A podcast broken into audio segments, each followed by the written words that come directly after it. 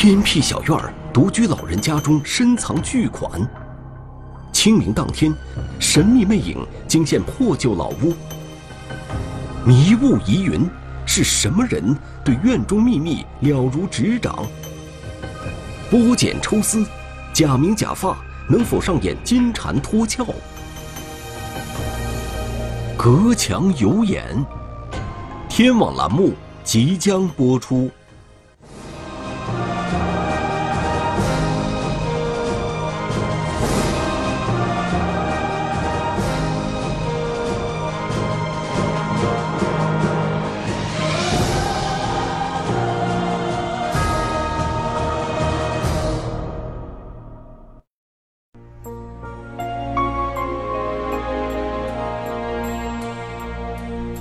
山风景秀丽，空气清新。今年七十五岁的王奶奶已经在这里生活了五十多年。如今，她独自居住在韶山火车站旁的一座小山上。我萧山是山险水秀的地方，天个想来这里还来不了，那么我还离开出去吗？我不可能。王奶奶的三个儿女都在外地工作，孩子们几次三番要请母亲搬去和他们同住，但都被老人拒绝了。我何必呢？我我我自己回来种点菜啊，聊聊天啊，走下家啊，跟同事跟屋里玩下家，跟同段跟亲戚跟同段跟邻居耍下家，打工啊，开开心啊。你住到哪里？他主要是你路又是天梯，我一怕停天，妈的停在往里头，妈不得出来。打点底到墙上，打点底买点菜，买十块钱菜，打一十五块钱车。王奶奶之所以不愿意离开老屋，其实还有一个原因，她在自己的小院里隐藏着一个秘密。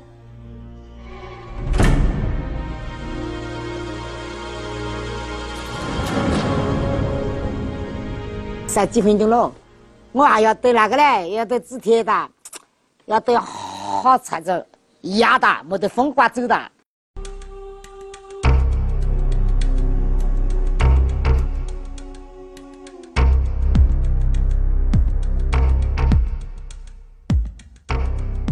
王奶奶辛苦一生，积攒下了一笔不小的财富。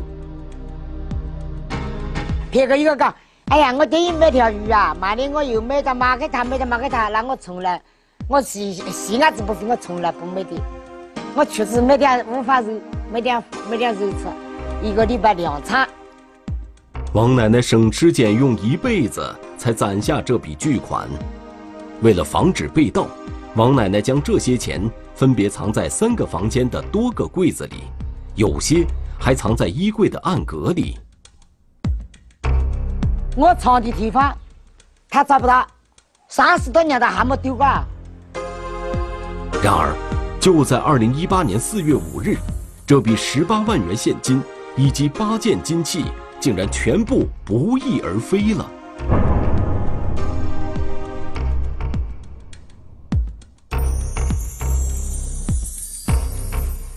哦，我亏是钱还偷给他，偷给他我就当时就晕倒了，晕倒在地上。晕到十二分钟嘞！王奶奶惊慌之下给身在外地的儿子打去电话，随后儿子立刻联系了王奶奶的一位邻居赶来，帮忙报警。他一个是自己有固定的工资收入，第二个他在平常的这个生日啊、这个过年过节啊、儿女的这个礼啊、孝顺的这个礼金。他都收收到家里，什么年啊，什么节日啊，谁送给他的钱呢？他搞个红包装起来，然后统一过积了积攒了一段时间以后，然后再统一用一个大的一个袋子啊，把它装起来，装起来这个顺序，他都记得很清楚。据王奶奶回忆，她当天上午九点外出买米，十点半返回时，就发现屋内房门大开，卧室里衣服散落一地，藏的钱。全都不见了。九点多钟下毛毛雨啊，我就去买米，我就选他，他便宜米卖了，就选是两块钱这个米，在那家大润发就去买米。来回碰到秀人打岗，来回还没得一个半小时。十八万元现金被盗，如此大的案件，这在韶山市还是第一次发生。按照政治见警的要求，秉承为人民服务的宗旨，韶山市公安局抽调精兵强将，迅速成立专案组。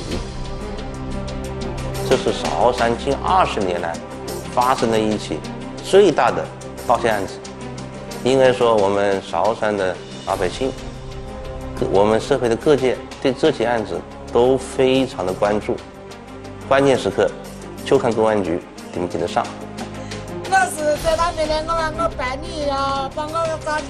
这次家中被盗，王奶奶损失惨重，因为丢失的钱里还有很多价值不菲的第三版人民币，连十块的、五块的、两块的、一块的、五毛的、两毛的、一毛的。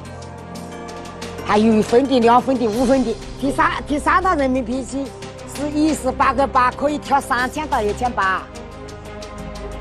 这些钱几十年来一直被王奶奶留在身边保存，除了嫌到银行存取太过麻烦之外，她还有着自己的打算。我们这里也有这个风俗习惯，就是那个老人啊过世之后啊，身边要放一点钱，我们土话叫做发达钱。他死了之后。这个钱，儿子啊、孙子啊都分了，但是这个钱其实越多啊越发达。为了防止这些纸币发霉，王奶奶会经常把钱拿出来晾晒一下。会不会是她晒钱的举动被别人发现了？二六也不知道，是他自己跟我说的，别人也不知道，因为他这个院子院门比较高，看不到。是什么人偷走了王奶奶的钱？王奶奶居住的平房是一个单独的院落，这是上世纪六十年代修建火车站时工人临时居住的公房。这些房屋十分破旧，屋里屋外堆满了杂物。因为因为这种房子的话。嗯，给我们的判断的话啊，如果是按犯罪嫌疑人的心里面想的话，这种房子里面的这个财物肯定不多，因为的看这个家庭条件的话，他肯定会想得到这个经济实力肯定不怎么样啊。谁能想到，在这样的旧房子里，竟隐藏着十八万元现金？如今，这些钱悉数被盗，窃贼究竟是谁？因为。整个院子是封封闭式的，只有铁门可以进入嘛，除非是攀爬过去。嗯，我们就在墙围墙的上方看到了有几个破碎的玻璃块，我们就判定这个位置应该是入口。民警调查发现，嫌疑人翻墙入院，踹开了房门，作案全程还戴着手套，显然早有准备。嫌疑人的话，第一的话肯定是有前科，因为他在现场这个表现，嗯，没有留下什么痕迹物证。第二的话，这个人身强力壮，他能够爬围墙，能够把一脚把那门踹开。第三点的话，嫌疑人应该啊是熟人。案发当天。王奶奶九点出门，十点半回家，而嫌疑人恰巧在这个时间段内入室盗窃。民警分析，他应该对王奶奶的活动规律非常熟悉，甚至可能一直在暗中观察。嫌疑人作案时间只有一个半小时，能在这么短的时间内搜遍三个房间，找到现金的藏匿点。他似乎对王奶奶的屋内情况非常了解。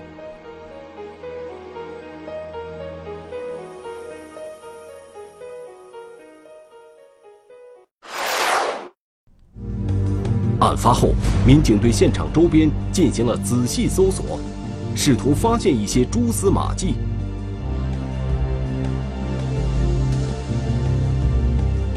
第三天上午。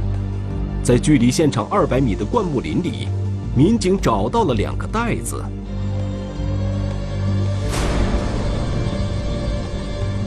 那个袋子有有两根绳子吧，系好了的啊。我打开以后，发现里面是那种老版人民币，那个面额不是特别大的，还有大量的红包啊。然后把这个袋子拿出来以后啊，嗯，我们就通知技术人员。在通知技术人员的过程中，我们在离这个桂花树大概七八米远的下面的一个树下面，又发现了一个袋子。钱竟然找到了，民警们非常奇怪。嫌疑人既然已经盗窃得手，他为什么要把钱丢在树林里？是谁偷了这笔钱？当时又发生了什么？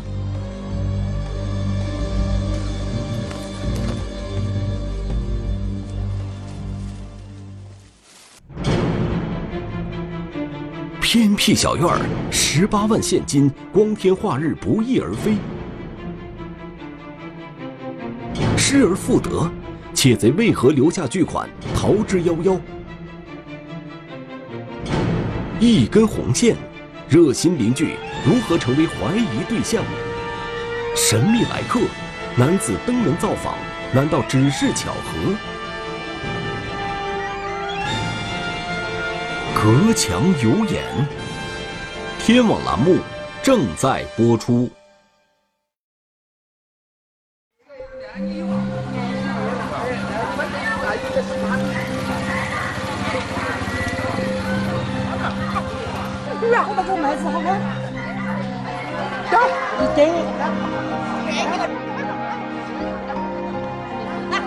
熟悉王奶奶的人都知道，她的生活非常简朴。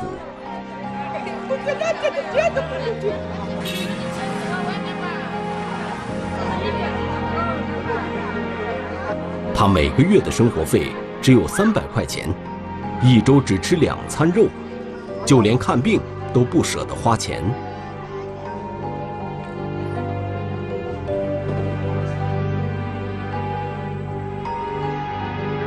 牙子疼，嘴巴子疼，他要我到下沙医院检查，要一七八百，我讲好发财发财，等于没那钱了，你你帮我来拿以后，哦，又帮我了，我在农村里面呢吃个吃点医生，我晓得清楚哟。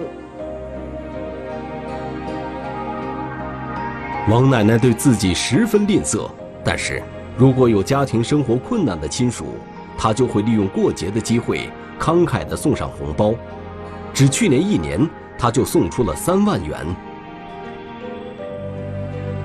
我的老兄啊，讲我，你对自己太刻薄了，对别人这么好做什么？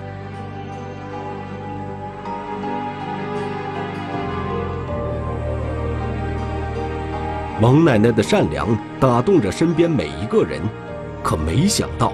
竟然有人打起了他的主意。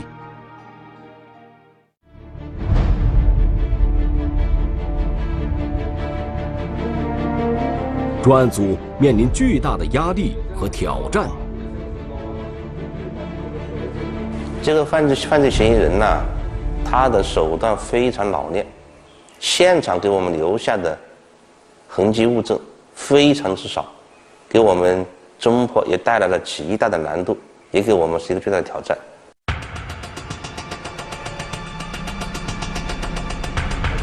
案发后的第三天，民警在距离现场二百米远的灌木林里发现了两个袋子，里面装着成捆的纸币，这更坚定了警方的判断：嫌疑人应该是周围熟人。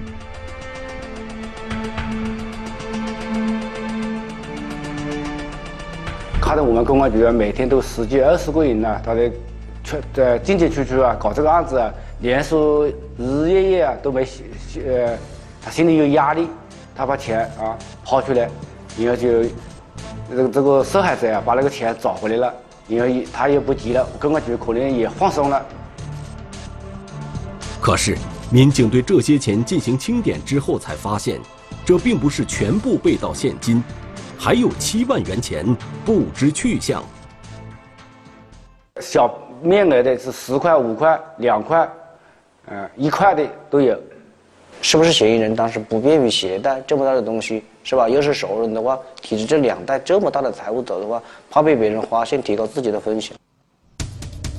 民警将视线集中到熟人身上，对周围住户进行走访，包括当时那个他们邻居啊，包括他们整个那一块的人，就是说，是不是发现这段时间发现有陌生人过来，啊，有没有什么可疑的情况、可疑的人、可疑的人员？案发现场在韶山火车站附近的一片平房区，人员居住混杂，不仅有本地居民，还有五十多个租户。老太太那个小院子周边所有的住户都排查、登记超车，然后对这个租租住户也登记造册，家里是不是急需要钱啊？特别是个年轻力壮的这个人，这几方面的排查，排查了四五十个人。走访中，有一名举止特殊的男人引起了民警的注意。我们每次去的时候，这个李某都非常的警觉，给我的感觉了，就是我们前脚刚到，他后脚就到了，像前后之间的差距就是就那么两三分钟，啊，所以说我们都感觉，这个人为什么对老太的事这么关心，啊，这么上心呢？他正是王奶奶的邻居李某，当天正是他率先帮助王奶奶报警的。因为他们长期生活在一起吧，嗯，对，对老太太家里情况比较熟悉，所以老太太啊，嗯，平时很加节俭。但是他们知道老太太是退休的，她三个儿女都搞得好。老人这个邻居李某，他七弟生儿子啊，做了做这个满月酒，老人呢还随了一千二百块钱礼金。这个跟他非亲非故啊，在我们韶山呢，还是属于比较大方。李某的家距离王奶奶的小院非常近，他们经常走动，彼此之间很熟悉。在一次走访中，民警意外的在李某家的后门口发现了一根绳子。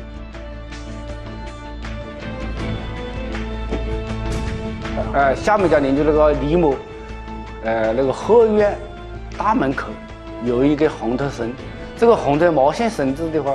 跟那个老太太捆钱的绳子是一样的。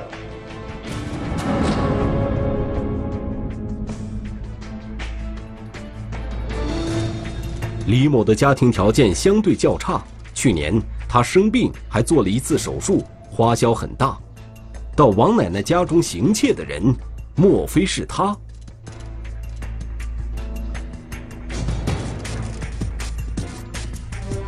嗯，我们在堂屋的木门上，就是锁芯部位处，发现一枚残缺的鞋印。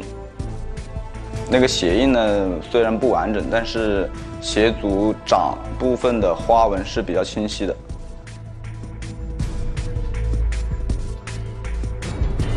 这是一枚运动鞋的鞋印，而在走访中，民警发现邻居李某的脚上也穿着一双类似的运动鞋。我们推测，应该这个嫌疑对象的身高应该是一米六零到一米七左右，而且根据那个嗯踹的力度来看，应该是一个青壮年。而李某去年恰恰做的是腿部手术，以他目前的身体条件，根本做不到翻墙入院，而且他也不可能将脚抬到踹门的高度。排除他的话。当时我们也分析了，他当时穿穿的鞋子，这个纹，这个鞋底花纹，跟这个现场不符。嫌疑人应该不是李某，那么他的家与王奶奶家只有咫尺之遥。案发时，他是否听到或看到了什么异常情况？当时我们询问他的时候，他当时跟朋友吃早餐，九点多他吃早餐。他说没有听到什么动静，就是后面案发之后，那老太太在哭啊，他听见了，他就出来了。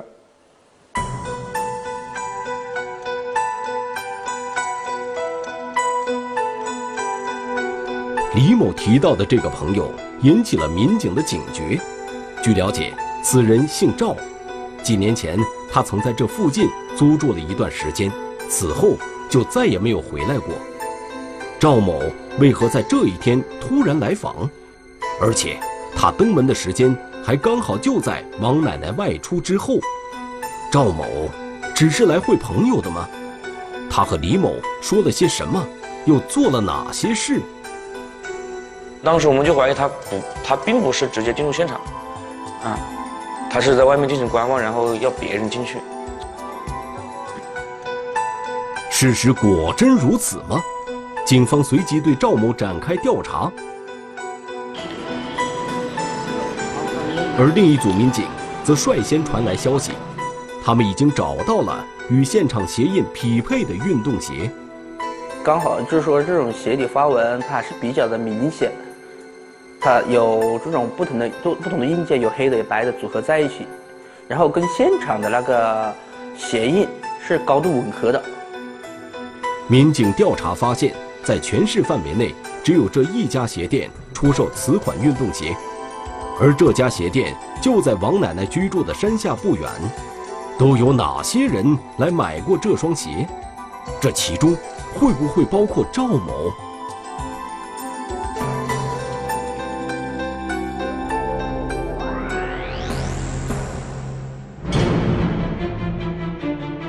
偏僻小院儿，独居老人深藏巨款，家中晒钱。神秘来客，男子登门造访，难道只是巧合？买这一种花纹的、这种马的人，也不是很多。监控之下，他的脚步为何引起警方怀疑？这个鞋底的花纹，我们刚好可以看到了，有个视频，就是鞋底的花纹是高度吻合的。一下子做的士，一下子做摩的，一下子走路，我就卷了一个多小时。巡线追踪，头戴假发的男子究竟是谁？隔墙有眼，天网栏目正在播出。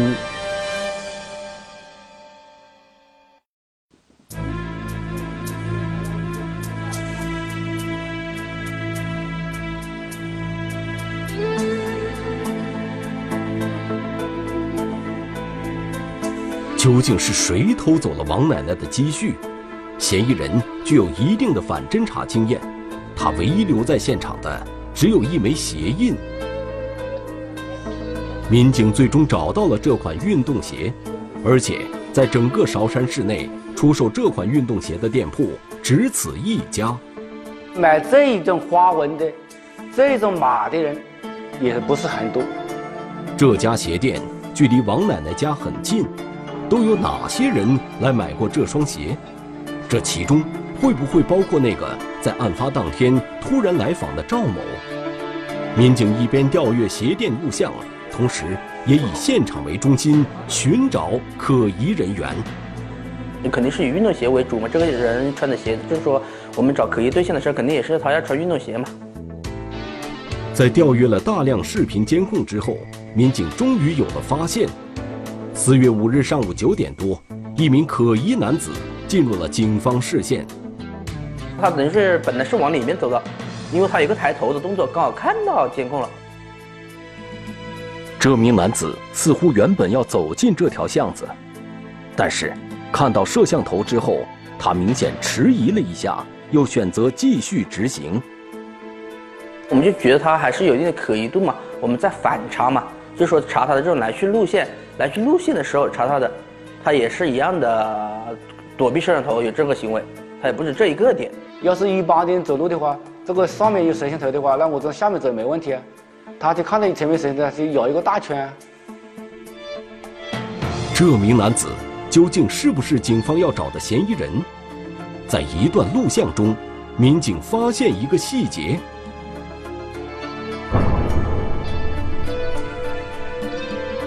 跟这我们之前发现的那个，呃，这视频里发现可疑对象的。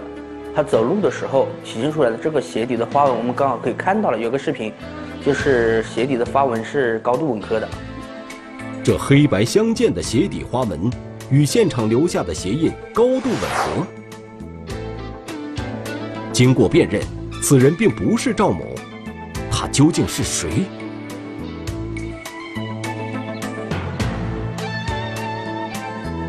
民警发现，这名男子于四月四日中午一点多乘坐长途车来到韶山，随后便在一家宾馆住了下来。案发当天早上八点，他从宾馆出来之后，开始在市区内徘徊。一下子坐的士，一下子坐摩的，一下子走路，我是转了一一个多小时。显然，这名男子并不是本地人，但令人费解的是，倘若他是流窜作案，他又是如何知道王奶奶家中藏有巨款的呢？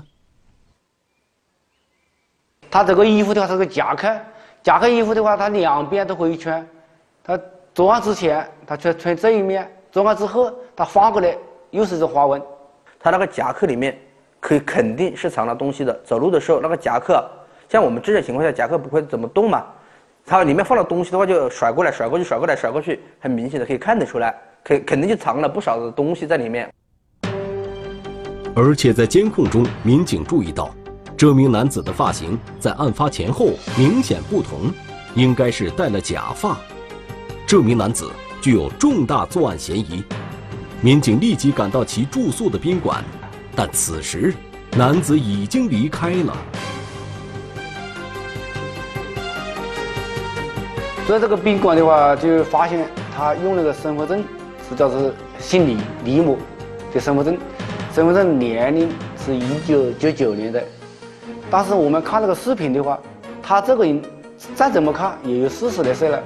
不像十几岁的那个人，但是我们认为分析啊，这个身份证可能是啊，冒用他别人的身份证去说的。男子非常狡猾，作案得手后，他就打车离开了韶山。此人究竟是谁？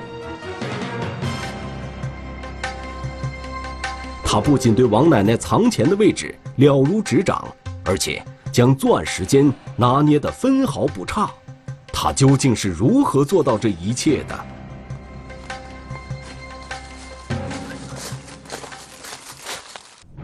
偏僻小院儿，独居老人深藏巨款，家中晒钱。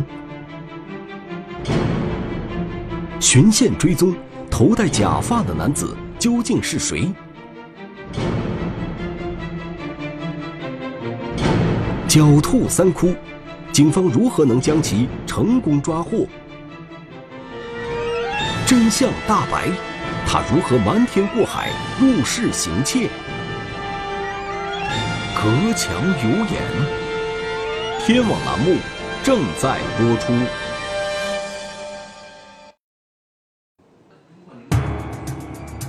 通过调阅监控录像，民警发现了一名头戴假发、形迹可疑的男子，而且此人是冒用他人身份证登记住宿的。我们通过这个大数据，就发现这个四月五号作案之后啊，他长沙、岳阳都多处啊都登记住宿了，而且每个县都住一个晚上。第二天十二点多钟，他退房走了。经过不断追踪，民警最终在常德市将这名男子抓获。然后我们对他那个随身的那个行李和财物进行检查的时候，发现了那个部分的老板人民币。了吗？现在？这个我们抓到犯罪嫌疑人，他只是第一步，我们还有一个还有一个侦还有一个审讯啊，还有一个证据固定啊，尤其是我们公安机关现在特别突出的为以人民为中心，以及我们韶山提倡为人民服务啊，我们把老为老百姓。追赃挽损，也摆在了非常重要的一个位置。犯罪嫌疑人林某今年四十一岁，是黑龙江人。二零一三年，他因犯盗窃罪被判处有期徒刑五年，不久前刚刚刑满释放。这个后面写了一些什么东西啊？背面，外婆，外婆，这个是我买的，你买的？嗯，证件。什么？什么什么你买的？我说这张币，我我买的。在哪买的？那币在哪买的？啊，哪里买的？在市场。民警在林某身上仅仅起获一万多元，而其他被盗现金和八件金器都不见了。是那个时候我们找到他销赃的地方，通过那个老板、员工啊辨认，就是这个人到这里销赃的。通过员工啊、老板啊都确认就是这个林某在这里销赃。尽管人赃并获，但林某心存侥幸，并不认罪。为了击溃林某的心理防线，民警找到了林某的母亲，试图通过亲情打动他。儿子，到啥时候妈都需要你，知不知道？好好的，有有个健康的身体回来，好孝敬妈呀！我相信我儿子这次就是改指指定这就悔改了，悔改心了。再出来，孩子也认你。王丽，我那么寻思，他不认你，不要你了。你儿子他是你的，是咱们家的人呢。你有儿子，你怕啥呀？还有人给你养老送终，听没听着？听妈的话，听没听着？林某的那个姨父从老家赶过来了，嗯，赶过来，我们应该呃给他见了一面，主要是跟我们做好的工作，做的好的工作的话，嗯。突然一下，他就跪在地上，跪在他姨父姨父的那个门前。他说：“我想通了，我还是彻底交代。”嗯，然后就磕头啊，嗯，自己打自己的耳巴子啊，嗯，表示悔恨啊。据林某交代，他是一名瘾君子，出狱后四处流窜作案。他看到火车站附近的院落人员稀少。房屋低矮，容易攀爬，便潜伏在王奶奶家后面的树林里观察，等待王奶奶出门后，他溜进去盗窃，没想到竟得手了十八万现金。在树林里面，我发现是把那都等我等我走了之后，我到树林里面，嗯，我也是好奇心，也也也是特别害怕，看看到底是什么东西。啊，我一看，我我一打开六打开了六七包之后，我一看看是现现现金。得稍微快点啊！我我我这时候啊，我我心里害怕吗？啊，心里害怕，我看看，我我偷这个偷这个这个这两包东西到底是什么？啊，到底是什么？之后我就从这样走走走走走，往这里走，走到这里，走到这里面是吧？啊啊，咱俩走这里拍张照，走啊啊，走到哪个地方？拍张照啊，这里这个地方是吧？等等等。由于担心被人发现。林某便扔下两袋零钱，带着一些百元大钞逃跑了。目前，林某因涉嫌盗窃已被韶山警方刑事拘留。在二十多个日夜里，民警奔波长沙、常德、黑龙江数千公里，终于成功破获了这起特大盗窃案，充分展现了韶山我们的韶山精神。也就是毛主席老人家曾经说过的“唯有牺牲多壮志，敢叫日月换新天”的韶山精神。我们顽强拼搏、连续奋战、敢打硬仗、战之必胜的我们的韶山公安精神。被盗现金失而复得，王奶奶的心也终于平复了下来。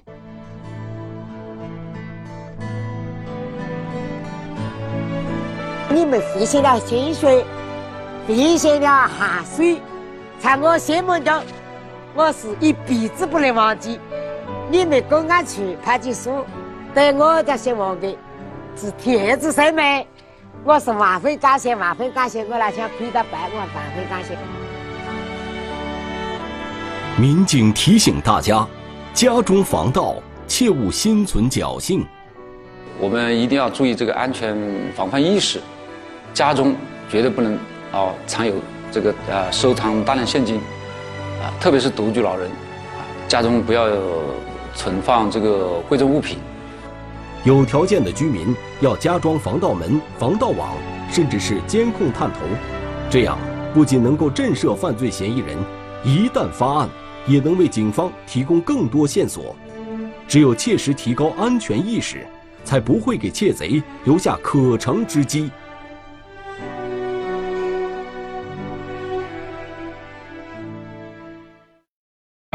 中华人民共和国公安部 A 级通缉令：汤黄勇，男，一九九四年九月九日出生，户籍地址江西省余干县洪家嘴乡和爱岭上小组一百九十四号，身份证号码三六二三二九幺九九四零九零九幺幺三三。该犯罪嫌疑人涉嫌电信网络诈骗犯罪在逃，请广大观众提供有关线索，及时拨打幺幺零报警。一个乔装上车的乘客行为怪异，一个无人认领的背包暗藏玄机。行程三千公里，他从事什么样的交易？车上六十小时，乘警如何锁定证据？一次漫长的旅途，一场争分夺秒的较量。非常乘客，天网栏目近期播出。